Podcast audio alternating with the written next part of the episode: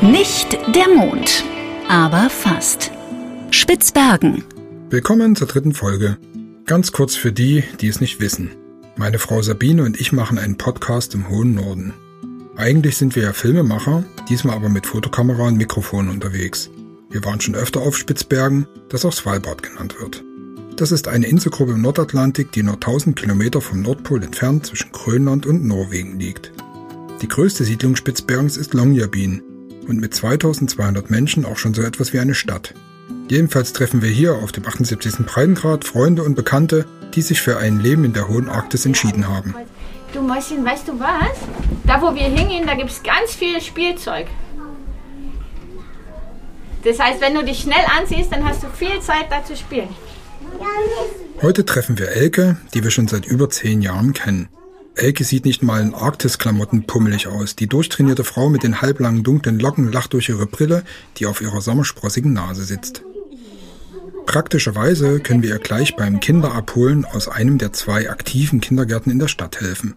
Das mildert aber kaum die Sehnsucht nach unserer eigenen Tochter, die sich gerade eine tolle Zeit mit Oma und Opa macht. Besuch, weißt du das noch?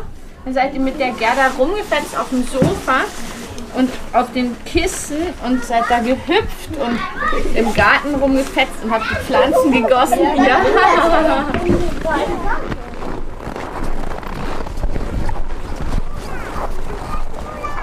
Es sind eisige 20 Grad minus. Den beiden Kids, Svala und Elida, macht das nichts. Die haben heute schon draußen gespielt.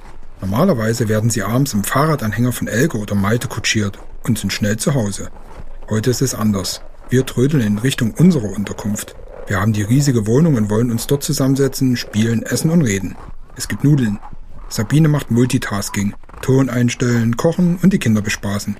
Ja, ich weiß, Interviews mit Kindern im Raum sind schwierig, aber Elke wird am nächsten Tag zu einer Lawinenübung mit dem Roten Kreuz nach Tromsø fliegen. Wir haben nur diese eine Chance auf Infos aus erster Hand. So, ja gut. Ähm, kannst du mir ja mal erzählen, wie du überhaupt hierher gekommen bist? Ähm, nach, nach Spitzbergen. Wir kennen uns ja persönlich nur schon, schon bestimmt bei zehn, ne, zehn Jahren. Ja, über zehn, ja. ja. Und da 2008 war der, da war der ja sogar auch schon eine Weile da. Also wann, wann bist du eigentlich rübergekommen hier und warum? 2006 bin ich das erste Mal gekommen.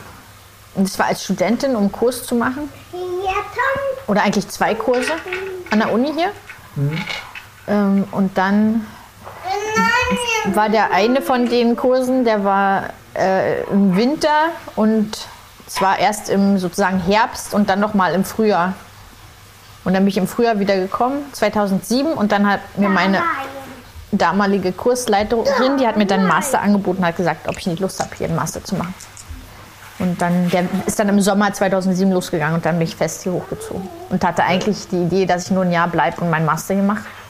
Und dann, ja, dann habe ich die Malte kennengelernt. Und hat er auch studiert damals? Zum nee, der war schon fertig. Der, war schon fertig. der hatte auch an der Uni studiert, aber hat da schon gearbeitet für Stonoschka als Geologe. Ähm, Mama kann nicht. Ja, und dann habe ich gemerkt, dass es mir eigentlich gefällt und dass ich noch ein bisschen bleiben will. Und dann hat sich das alles irgendwie so ergeben und dann. Welchen Abschluss hast du da jetzt? Ich bin, ich habe einen Master in Biologie. Biologie. Hm. Aber ich habe eigentlich so, ähm, in, ich habe in Schweden studiert, bevor ich hier, hierher gekommen bin. Bitte schön. Nein. Nein, ich will. Und dann nimmst du alle mit. Nein, nein. Also ich habe ja in Schweden studiert, bevor ich hierher gekommen bin. Und ähm, da habe ich Biologie und Geowissenschaften 50-50. Ursprünglich kommst du aber woher?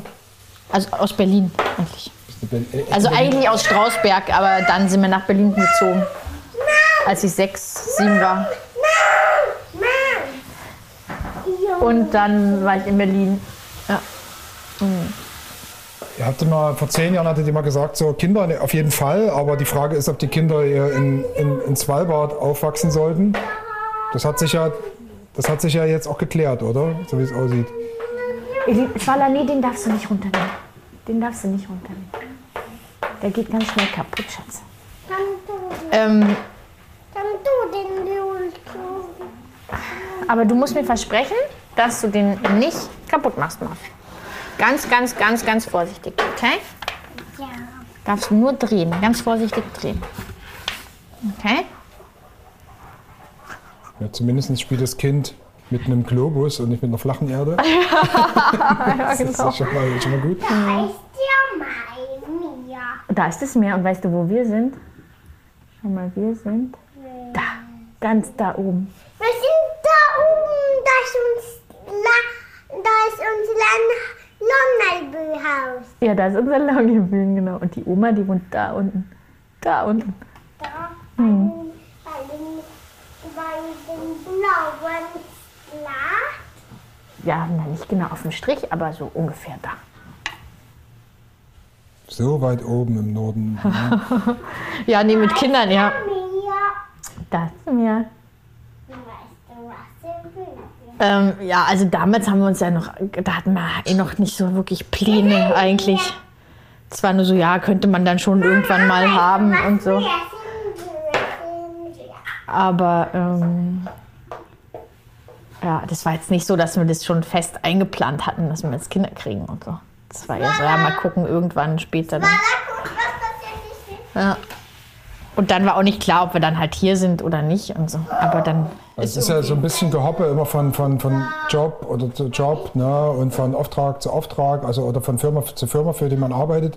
Weil wenn man hier oben nicht arbeitet, kann man ja letztendlich nicht bleiben. Ja, nee, aber ich meine, Malte aber hat ja schon, der hat ja dann ewig bei Stonoschke gearbeitet und er ist ja immer noch bei Stonoschke, 20 Prozent. Ich denke, die Firma gibt es nicht mehr. Doch, doch, doch, Stonoschke gibt's noch. Die machen bloß nicht mehr so viel Grube, aber die machen ja noch in Grube 7 und die haben ja in Svea, müssen sie alles noch zurückbauen. Und die haben haben ja ja Ei- Buli-Verwaltung, also die haben, denen gehören ja Häuser in der Stadt und der ganze Grund und so, also die haben noch genug andere Sachen zu tun. Aber kannst du ja vielleicht kurz das erklären? Also du bist quasi mit Malte verheiratet, ist er verheiratet? Ja, wir sind ne? jetzt verheiratet. ja. Ihr habt die zwei Kinder hier, also immer drei, immer fünf. Und äh, Malte hat bei, bei einer Kohlen, bei einem ja, Kohleförderunternehmen letztendlich gearbeitet oder arbeitet noch. Ne? Ja, ja, Und, und, bei, und bei dir, du hast ja verschiedene Jobs gehabt. ja, ne? aber ich habe ja dann seit 2011 bin ich ja beim Roten Kreuz, also bin ich jetzt auch schon ziemlich lang eigentlich da.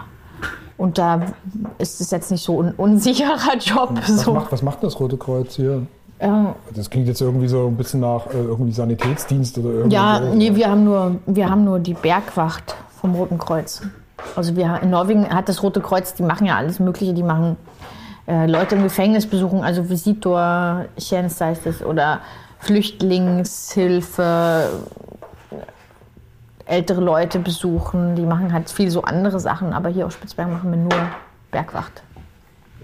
Und dann ist halt das alles administrieren und organisieren, die ganze Grundausbildung und den ganzen Kontakt mit dem Schlüsselmann und Lufttransport und allen anderen Akteuren hier in der Stadt, die irgendwas mit Search and Rescue oder Beredskap, wie es so schön auf Norwegisch heißt, ich weiß nicht, wie das auf Deutsch eigentlich heißt. So Bereitschaft, aber ich glaube, das sagt man nicht auf Deutsch. Ähm, die was damit zu tun haben. Die, mit denen müssen, haben wir halt so Kontakt und so. Und das mache ich dann halt alles. Ja, vielleicht ist die Lampe kaputt gegangen. Da ist eine Lampe drin. Nee, das ist nicht mit Batterie, das ist mit Strom aus der Steckdose. Aber ich glaube, wenn die Lampe, in dem Globus drin ist eine Lampe und wenn die kaputt ist, was manchmal passiert, dann brennt sie nicht mehr. Auch wenn sie Strom kriegt. Mama, Mhm. wir können, wir können spielen. Ja, aber jetzt will die Mama sich gerade mit dem Lutz unterhalten. Kannst du nicht ein bisschen Lego bauen? Kannst du mir nicht ein Lego-Schloss bauen, Schatz? Doch. Bau mal ein ganz großes Lego. Du musst ein Blatt, Da musst, ja, dann, das ist doch, kannst du mit dem Grünen da, das ist doch super. an ein ganz blauen Blatt. Ja, das weiß ich nicht, ob es das gibt. Da musst du mal in der Kiste gucken. Musst mal schauen, was da drin ist. Musst du erst aufmachen, genau, und dann gucken. Apropos Lego-Schloss, ähm, Wohnen. Äh, habt ihr erst ein Stück an einer anderen Ecke hier gewohnt und äh, Ja, wir sind ja schon so viel umgezogen. Also wir sind, warte mal, seit wir zusammen sind.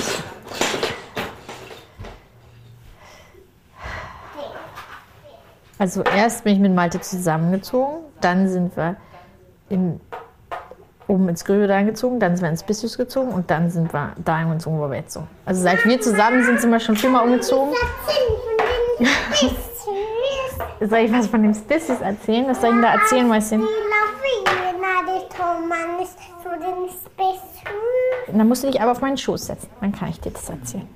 Als die Lawine gekommen ist, ja, das Genau, findest du das, gerade war so die, das war die? Wohnung, die jetzt Warte, nicht gleich dran rumfummeln. Und Wann hast du? Ja, das ist ein Mikrofon, darf man aber nicht anfassen, sonst macht es so dunk, dunk, dunk, komische Geräusche. Das war die, die Wohnung, die ihr jetzt vorher hattet. Die, Ja, genau. Ja, was also nach der da Lawine. genau passiert? Das ist ja vor zwei Jahren irgendwas. Ja, 2015 im Dezember war das. Ich will doch nicht, dass du das so. Du willst nicht. Ui, wie hast du das jetzt abgekriegt, Sola? Kannst du das mir jetzt mal aufheben? Kannst du mir das aufheben? Nee. Ach, hier ist es schon mal. Das ist bloß ein Popschutz, den brauchst du nicht unbedingt drauf machen. Ist egal. Komm. Was war denn da gewesen? Vor, vor, vor zwei Dezember. Jahren. Nee, doch vor drei Jahren. Dezember 2015. Das erzählen von den. Lawine. Ja, ich erzähle es mal schon, schon mal. Der Lutz, der hat mich nur gefragt, wann es war. Und es war am 19. Dezember 2015. Da warst du gerade acht Wochen alt. Genau acht Wochen warst du alt. Und dann ist die Lawine in unser Haus gekommen. Ja? Und das war dann. Das war dann schwarze Tür. Nee, das war, nee, wie, das war dir zu kurz, das Märchen?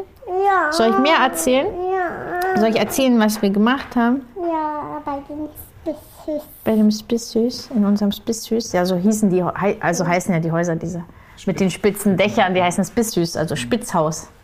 Ja, und da waren ja in unserer Hausreihe waren wir sieben Häuser und in der Hausreihe oben drüber waren vier Häuser. Und alle die sind in der Lawine kaputt gegangen. Also elf Häuser insgesamt. Bei euch, wie war da die Schäden? Also, äh, Ja, total, also total schade. nee, aber wie, wie fühlen sich das an? Hat das dann gebebt oder was? Oder war mit immer die Wand in äh, Nee, der ist halt, raus? der Schnee ist halt in die Küche rein, wo wir saßen und dann waren wir alle im Schnee. Und zwar halt richtig im Schnee. Also. Ist das so, passiert das so lautlos oder knallt das dann tierisch? Nee, das hat, also ich meine, das war eigentlich total, ja, na lustig kann man nicht sagen, es war nicht besonders lustig, aber willst du den Pinguin haben? Ich muss erstmal schauen, ob der, ja, da musst du aber ganz vorsichtig sein, Martin, weil der, ist- den, darf, den darf der nicht runterfallen. Der ist aus Holz, gell? Also das war ja, am Tag vorher war ja so ein richtiger Schneesturm. Und ähm, also so, so, so dass Extremwetterwarnungen, also nee, es war nicht ganz Extremwetterwarnung, sie haben angefangen, die vorbereitende Phase davon einzuläuten und dann ist aber das nicht ganz so schlimm geworden, wie sie gedacht haben. Das heißt, es ist nicht wirklich Extremwetter geworden, aber es war gerade an der Grenze. Und äh, es kam ganz viel Schnee und es hat richtig doll geweht aus einer konstanten so östlichen Richtung und dadurch hat sich halt komplett in dem Hang hinter den Häusern, in diesem kleinen Teil, wo jetzt die Lawinenverbauungen sind, hat sich halt über zwei Meter Schnee angehäuft. Ich glaube, die haben die Bruchkante teilweise bis zu vier Metern oder so war die hoch. Also es war total absurd und es war total wenig Schnee vorher da. Und dann kam halt zwei, drei Meter. Papa ist zu Hause. Ja, und dann ähm, war Samstag früh war der St- Sturm dann vorbei. Und dann kam eine Freundin von uns zu Besuch, die Eliane. Die ist nämlich Meteorologin und die wollte sich anschauen, was der Sturm mit der Stadt gemacht hat. Und, und weil sie wusste, dass Samstag früh niemand wach ist, außer die Leute, die Kinder haben, ist sie zu uns gekommen zu Besuch und hat sich dann bei uns in der Küche mit hingesetzt. Also ich war mit der Swala noch oben, aber dann ist die Liane gekommen und dann haben wir uns alle in der Küche versammelt, um halt Frühstück zu essen und, und Kaffee zu trinken. Und Malte und Elida wollten eigentlich gerade raus spielen im Schnee, aber dann haben sie das noch ein bisschen verschoben, weil die Eliane dann zu Besuch gekommen ist. Zum Glück. Und dann saßen wir in der Küche und um unseren Tisch rum. Und die Eliane wollte Milch in ihren Kaffee haben, dann musste Malte aufstehen, weil der, wir haben so einen elektrischen Milchschäumer und der stand so in einer Ecke von unserer Küchenbank. Das heißt, als die Lawine kam, saß er zum Glück nicht an dem Platz, wo er eigentlich saß, weil dann wäre er wahrscheinlich zerquetscht worden. Ähm, und stattdessen stand er zum Glück halt an einem anderen Platz. Und dann habe ich mit der Eliane geredet und die Swala hatte ich auf den Arm und die Lida saß neben der Eliane auf der anderen Seite und das Küchenfenster war hier so. Und dann sehe ich auf einmal sehe ich so ein Licht und höre so einen Knall und denke mir so, ja, das ist ja komisch, dass die Fräse, ich dachte halt, es war, war die Schneefräse, die jetzt den Schnee von der Straße räumt. Und das ist ja komisch, dass die den in unser, in uns, warum die den gegen unser Küchenfenster wirft. Also wieso machen die denn das? Das ist doch total bescheuert. Und dann kam der Schnee in die Küche rein. Und dann habe ich natürlich gecheckt, dass das nicht die Fräse ist, sondern dass das die Lawine ist. Und dann hat es einfach, ja, dann kommt halt der Schnee und packt dich halt ein so. Dann hat sie die Swale aus meinem Arm gerissen. Und Eliane im Kissen. Ja, und Eliane hat es in, einen Küchen, in eine Schublade in der Küche reingepfeffert mit dem Kopf, zum Glück. Und dann hat die eine Und- Blondlade. Ja, und eine ganz kaputte Lippe und eine Riesenbeule auf der Ja, und Stirn. dann konnte die Lieder da sein und aufmachen. Und Ja, die Elida, ja, da kommt, muss ich erst noch, muss, ich muss, das erzähle ich gleich noch mit der Elida. Und dann kam, es ist der, ja, dann habe ich halt gemerkt, so jetzt ist, ist habe ich mir gedacht, so wenn der Schnee jetzt nicht bald aufhört, dann, dann wird es langsam äh, kritisch so, weil der, der packt sich ja dann so und du denkst, okay, wenn jetzt nicht bald also der Schneetransport. es Na, es geht schon schnell, Ja. aber, aber der, der musste erstmal durchs Fenster rein sozusagen. Oder also ich meine, das ist ja das Zeitempfinden ist ja so ganz anders dann. Aber der Schnee kommt so und packt dich so ein und du denkst so, jetzt muss er halt mal bald mal aufhören, weil sonst kriege ich keine Luft mehr. Ah, ja. Ja. Also, hm. Und dann hat er zum Glück aufgehört. Und dann lag die Swala irgendwo vor mir unterm Schnee und ich habe sie nicht gesehen und ich bin nicht zu ihr hin. Und die hat geweint, weil es ihr nicht gefallen hat, im Schnee zu liegen. Und sonst habe ich nichts gehört. Und dann habe ich versucht, mich auszugraben, aber ich habe es nicht geschafft. Und dann habe ich halt gegen, dann habe ich gemerkt, dass ich an der Wand sitze und habe angefangen, gegen die Wand zu hauen und nach Hilfe zu rufen. Und dann stand der Malte ja zum Glück und hat es irgendwie geschafft aus dem Schnee. Der hatte vielleicht nur einen halben Meter über sich oder so.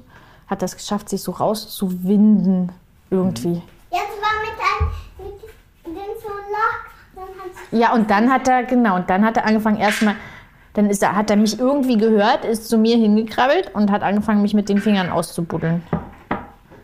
Und dann, als er runter zu meinem Kopf gekommen ist, so ungefähr so tief wie seine Arme lang sind, so, dann habe ich gesehen, dass er nur mit seinen Händen gräbt. Und dann habe ich gesagt, Malte, du musst was anderes finden zum Graben.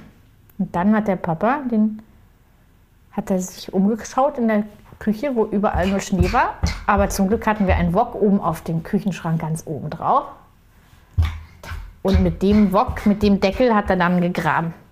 Und dann hat er erst runtergegraben und hat er gemerkt, er muss irgendwie anders an uns ran, er muss den Schnee irgendwo hinbringen. Dann hat er bei der Tür, der Tür, das Haus war so ein bisschen von den Pfählen runtergerutscht und nach vorne gekippt und dadurch war zwischen Türrahmen und Tür so eine Spalte. ja, und der Papa, der was Na, hat er- gesagt, dass der einfach mal abgerissen. Genau, da hat er sich runtergegraben. Und wo war die Und dann Elida? durch die Spalte durch und dann hat er die Tür aufgerissen und dann hat er sich von, von der Seite zu, zu Swala und zu Mama reingegraben. Na, die Elida wusste man nicht, wo die Elida ist. Die war ja irgendwo im Schnee. Wo warst du da? Warte, wo war sie da? Na, die lag am Küchenboden. Und Völlig zweieinhalb Meter. Schnee über ihr drüber. Und äh, Ja, und dann haben wir halt Also dann hat Malte erst die Swala ausgebuddelt mit meiner Hilfe, weil er hat sie nicht gehört und ich wusste ja schon, wo sie ungefähr ist. Und hat sie in, in der Stube schnell hingelegt und dann hat er den Rest von mir ausgegraben. Weil ich saß ja wie in Beton fest so. Und dann habe ich schnell versucht, die Swala zu beruhigen, aber es hat nicht funktioniert. Und dann bin ich, habe ich sie auch wieder zurückgelegt und bin zurück, um Malte zu helfen zu graben. Und dann haben wir halt einfach nur halt in diesen Schneehaufen reingegraben. Der, die ganze Küche war ja nur Schnee. Also graben, graben, graben, graben, graben, graben. so schnell wie es geht, ne? Ja, und dann hat uns irgendjemand von, und dann, dann war natürlich, ja, sind ja ganz viele Leute gekommen, die waren halt bei den ganzen anderen Häusern. Unser Haus war so ein bisschen weiter oberhalb am Hang geblieben. Und irgendjemand hat uns dann Spaten reingeschmissen, weil wir irgendwie gerufen haben, dass wir Spaten brauchen. Und dann haben wir zwei Spaten gekriegt und dann haben wir halt dann angefangen mit den Spaten zu buddeln. Und dann kamen auf einmal ganz viele Leute, die halt geholfen haben zum Graben. Und dann habe ich meinen Spaten jemandem gegeben und gesagt, hier, ich muss zur Swala, weil die lag im Wohnzimmer, da hat geschrien, geschrien, geschrien, geschrien. Dann bin ich zu ihr und habe sie genommen und habe gemerkt, dass sie ganz nass ist und kalt und habe sie aus ihren Klamotten raus und in Wolledecke rein und dann versucht zu wärmen und zu stillen, aber die hat nur geschrien und geschrien geschrien. Ich habe halt wenigstens versucht, sie zu wärmen und irgendwie zu beruhigen. Und in der Zeit haben die in der, Hüt in der Küche gegraben und dann haben sie die Eliane zuerst gefunden nach ungefähr 35 Minuten oder so. Ja, und dann war die Eliane hat dann, die war nämlich mit ihrem Kopf in der Schublade drin, zum Glück. Und dann haben sie die raus und die Eliane hat aber gesagt, sie hätte die Elida gehört am Anfang. Das heißt, sie wusste, dass die Elida ganz nah ist und der Malte wusste ja auch, wie die Eliane saß und dann war, wusste auch, dass die Elida da irgendwo sein muss in der Nähe. Und dann haben sie weiter gebuddelt und dann nach 40 Minuten haben sie die Elida draußen gehabt ungefähr.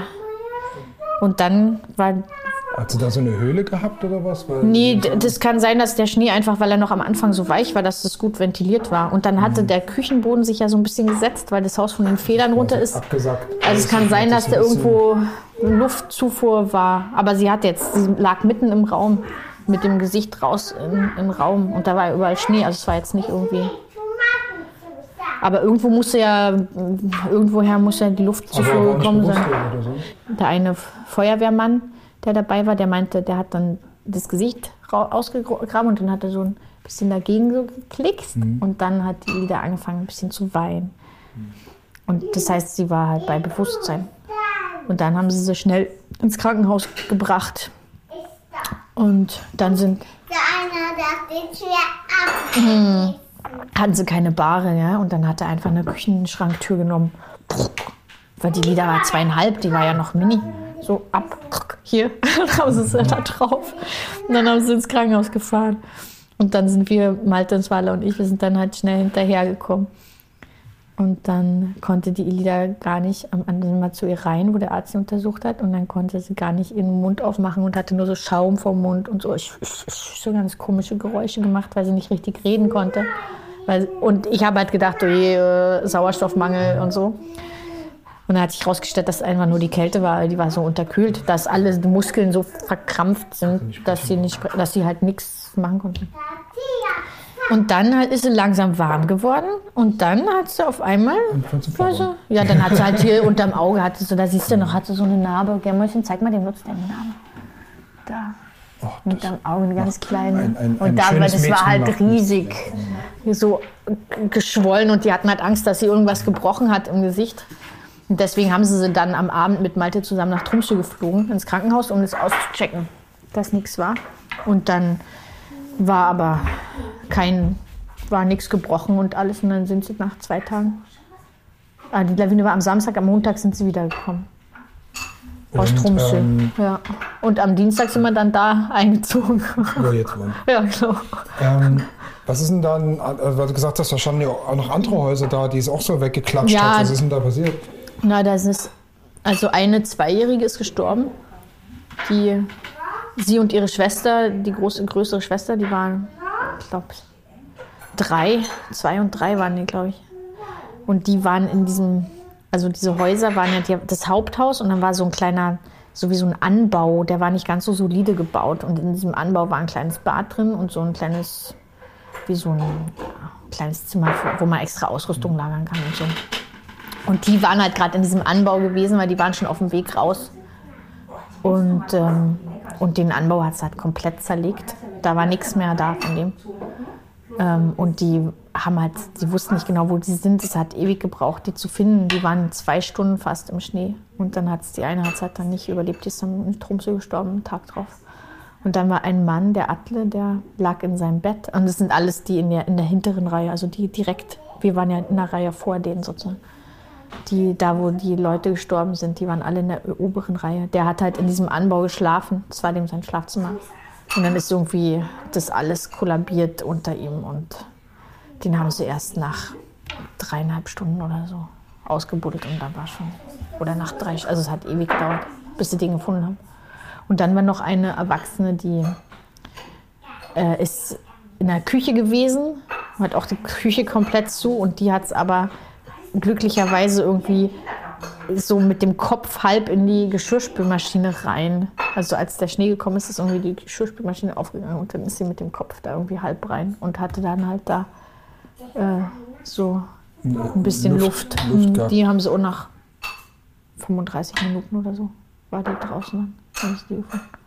Und dann waren halt noch ein paar Kinder, die waren oben in, in, im Obergeschoss und dann war ja, waren ja, es waren, glaube ich, insgesamt vier, 24 oder 25 Leute, die zu Hause waren in den Häusern. Und die meisten waren aber noch oben in der oberen Etage. So, dass die quasi unter ihnen drunter durch. Ja, oder ist, dass halt, ja, dass es das Haus sozusagen weggerissen hat. Und ähm, einer saß in seinem, im Wohnzimmer in, in seinem sozusagen so gemütlichen Sessel. Und die einzige Ecke von dem ganzen Wohnzimmer, den hat es Autos von oben ins Wohnzimmer. Nee, warte mal, die waren oben. Die hatten ein Auto vorm Haus. Die hat's, das Haus hat es übers Auto, Auto in, hat's Auto ins Wohnzimmer reingeschoben und das Wohnzimmer war komplett futsch, außer die Ecke, wo er saß und so. Also ganz viel so Sachen, die halt, wo man sich denkt, ja, das hätte eigentlich viel, viel schlimmer Völlig ausgehen können. verrückt, hm. Jetzt haben sie da oben irgendwie so eine riesigen Teile dahin gepackt. So. Ja, das sind so, wie nennen sie das, Stützverbauungen. Falls, falls der Schnee reinliegt, dass der sozusagen abgestützt wird. Das macht man auch viel in den Alpen so. Und dann haben sie oben ähm, am Einzugsgebiet haben sozusagen noch so Snow Fences aufgebaut, die, die halt den Schnee, bevor er überhaupt in den Hang reinkommt, abfangen. Das hatte die Anne hatte das gesagt, dass es also quasi eher so den Wind zu brechen geht, dass es dort nicht ablagert und das So, andere ja. soll das halt So, so, aufhalten. ja, so. so, genau, so Das ist eine ziemliche Konstruktion. Ist das so Stahlzeug irgendwas? Oder Ja, so? die haben so ja krasse Fundamente in, in, in, in diesen Berg da reingebohrt. Das ist ja alles frostverwittertes Zeugs. Also die haben ja Meter, ja, die haben Meter tief da die Verankerung gebaut. Also das, die sehen ja so von hier aus noch gewaltig aus. Die müssen ja mindestens so Ja, die sind bestimmt fünf, sechs- Meter hoch oder ja, so. Genau. Wird das dann helfen? Also an der Stelle zumindest? Ja, also da schon. Und deswegen, das, deswegen reißen sie ja da die Häuser auch nicht weg, weil sie jetzt davon ausgehen, dass diese Stützverbauungen und so das so, so sehr sichern, dass die Häuser, die letzten Häuser, die da noch stehen, dass die sozusagen safe, safe sind. Ich muss noch die Flasche holen. Oh ja. Ja, was trinken. Macht die Sabine, hat die was zu essen gemacht? Ich glaube, wir essen dann auch Wir mal essen was, jetzt auch oder? gleich, ja. Das hat die Mama die ganze ganze Zeit erzählt. gruselige Ne? Geschichte erzählt. Ja. nee, das finden die Mädels ja gar nicht so gruselig. Ja. Ihr findet es eigentlich ganz spannend, gell, Mausis? Das die ja tun. Ja, ja, den muss ich wieder hoch, ja, den Globus muss ich. Ein Baby. Ja, ich glaube, das ist die Embla, als sie geboren wurde. Die Kinder gehen nach meinem Gefühl extrem souverän mit der Erfahrung der Lawine um. Vermutlich erinnern sie sich nur noch an die immer wieder erzählte Geschichte von Elke und Malte. So wird die Lebensgefahr nach und nach zu einem glücklich überstandenen Abenteuer in ihrem Leben. Nun ja, Quasseln macht hungrig, wir müssen erstmal was essen. Die Nudeln sind fertig. Aber ich muss mir noch was nehmen, ich habe so einen Hunger. Ich habe heute nur so ein bisschen Stulle gegessen zum Lunch. Du hast ja den Spitznamen Fette Elke. Ja, genau. muss ich ja, muss ich ja, Mit deinen, was hast du, 45 Kilo Körpergewicht? ja, so 54, 55. Kannst echt? Hm. Ja? Du kannst auch gerne mehr nehmen. Ne? Kannst auch ein bisschen. Ja, aber es ist nicht mehr so viel da. Wenn ihr noch Nachschlag wollt, dann. Also, So. Und ich kann ja hier von der Swala noch ein bisschen nehmen. Nee, kann alles alle werden hier. Machst du das nicht auf, Mäuschen? Schon noch ein bisschen, ne? Ich habe dir extra Nachschlag gemacht, Schatz. Dann nehme ich Saft. Du, du hast doch gesagt, du willst Wasser. Und dann willst du auf einmal doch wieder Saft. Wo ist Saft? Na, warte, ich helfe. Mach mal, Sabine. Ja. Danke. Also was ist denn für dich so das Faszinierende oder das, das, das, das, was, wo du sagst, so, das hat mich irgendwie oder bewegt mich halt hier zu sein mit komplett Familie und allen Dingen, die damit einhergehen? Wenn du das überhaupt so sagen kannst. Ja, kann ich. Ja, also ich meine, ich fühle mich halt hier zu Hause so. Und ich bin, ja, weiß auch nicht, es ist halt immer schön, wenn ich irgendwo anders bin, dann komme ich hierher und dann so, ach. Sind wir wieder zu Hause. Ist halt einfach, also ich meine, ist natürlich halt dieses, du hast die Aussicht, weißt du, du kannst ja stundenlang auf die Berge schauen und es wird halt nie langweilig. Du hast so wunderschönes Licht. Du hast, du bist, also wir hatten jetzt im Sommer Buckelwale im Fjord. Wir haben Belugas, die an der Hütte vorbeischwimmen. Wir haben Rentiere direkt vor der Hütte und Schneehühner und Fuchse, Füchse und du bist halt so, du siehst halt ganz viel so Tiere, auch wenn es jetzt nicht so unglaublich viele verschiedene Arten sind, aber du bist halt irgendwie so nah dran und du bist schnell draußen aus der Stadt. Du bist so schnell, also wenn ich jetzt eine Stunde Zeit habe, dann hole ich meine Ski und gehe Skifahren. Und ich muss halt nicht irgendwie erstmal eine Stunde irgendwo hinfahren, sondern ich kann halt direkt los. Oder ich fahre mit Auto ein bisschen, damit ich mir ein bisschen Zeit spare. Aber, aber ich meine, du hast halt so die Möglichkeit im Alltag ganz viel Natur zu integrieren, wenn du nur ein bisschen Zeit kriegst. Dann gehst du halt mal schnell in der Früh auf den Berg oder stehst ein bisschen früher auf oder gehst halt abends nochmal raus, wenn die Kiddies schlafen oder so. Und es wäre halt woanders nicht so einfach, weil du müsstest halt immer erstmal irgendwo hinfahren oder ja, du hast halt viel mehr so Wege auch im Alltag. Bei uns ist halt alles hier in unserem kleinen Stadtkern und ich brauche zehn Minuten zum Kindergarten und zehn Minuten auf Arbeit und alles ist irgendwie am Weg. Das heißt, ich spare mir ganz viel Zeit im Alltag. Und das höre ich halt von den Leuten, die aufs Festland ziehen, immer so, ja, boah, das ist so anders, weil da geht so viel Zeit drauf. Für zur Arbeit kommen und zur Schule kommen und wieder dahin kommen und hier hast du das halt nicht. Und trotzdem haben wir ja eigentlich nie Zeit. Deswegen frage ich mich eigentlich, wie die Leute das schaffen, die in einer großen Stadt wohnen und eine Stunde irgendwie in alle Richtungen fahren müssen. Weil wir haben das ja nicht und ich habe trotzdem nicht das Gefühl, dass ich jetzt so viel mehr Zeit habe als andere. Aber das macht schon viel so vom Alltag aus, glaube ich, dass du, dass du halt jetzt wenig Zeit verbrauchst für Sachen, die du eigentlich nicht machen willst. So in der Schlange stehen, im Supermarkt zum Beispiel. Also wenn wir mal anstehen müssen, dann ist es so, wow, heute muss die aber anstehen an der Kasse. weißt du, so Sachen. Und dann halt auch, dass man jetzt natürlich viele Leute kennt. So, also man geht halt in die Stadt und hier hi, hi, hi und dann labert man hier ein bisschen und labert da ein bisschen. Und man ist halt so, hat halt irgendwie so ein Verbundenheitsgefühl mit der, mit der Gesellschaft hier. Also auch wenn man jetzt natürlich durch die Kinder jetzt nicht mehr super sozial ist die ganze Zeit, aber man hat halt immer noch so irgendwie so ein Gefühl, dass man halt so dazugehört, weil man die Leute irgendwie so trifft und so. Ich glaube, das ist eigentlich viel so vom Char Charme, der, was man so, ja, dass man hier wohnt und es irgendwie halt gut ist. Also ich, ich meine, wir sind halt einfach wohnen geblieben und dann haben wir Kinder bekommen und haben gemerkt, okay, es passt auch mit Kindern und dann sind wir halt weiter wohnen geblieben und und jetzt also ist halt jetzt nicht so, dass ich jedes, jeden Tag denke, okay, in einem Jahr ziehe ich dann runter oder nicht, oder so, sondern man wohnt halt da, wo man wohnt und man wohnt da, solange es einem taugt. So. Die Kinder sind glücklich, geschafft und satt. Wir auch. Elke fallen die Augen gleich zu. Sie müssen jetzt los. Draußen im Tal leuchten die weißen Berge im absurden Pink und Orange. Wir schauen der kleinen Truppe durch das große Fenster nach, wie sie mit ihrem Fahrradanhänger die Straße hinunterrollen und wenig später an ihrem Hauseingang ankommen. Ich mache mir ein Bier auf und freue mich auf den nächsten Tag, wenn ich den Brauer genau dieses Getränks kennenlernen werde. Auch neugierig auf das nördlichste Bier der Welt? Dann hört einfach die nächste Folge dieses Podcasts. Prost! Nicht der Mond, aber fast. Ein Podcast von Lautgut. Jetzt abonnieren und keine Folge mehr verpassen.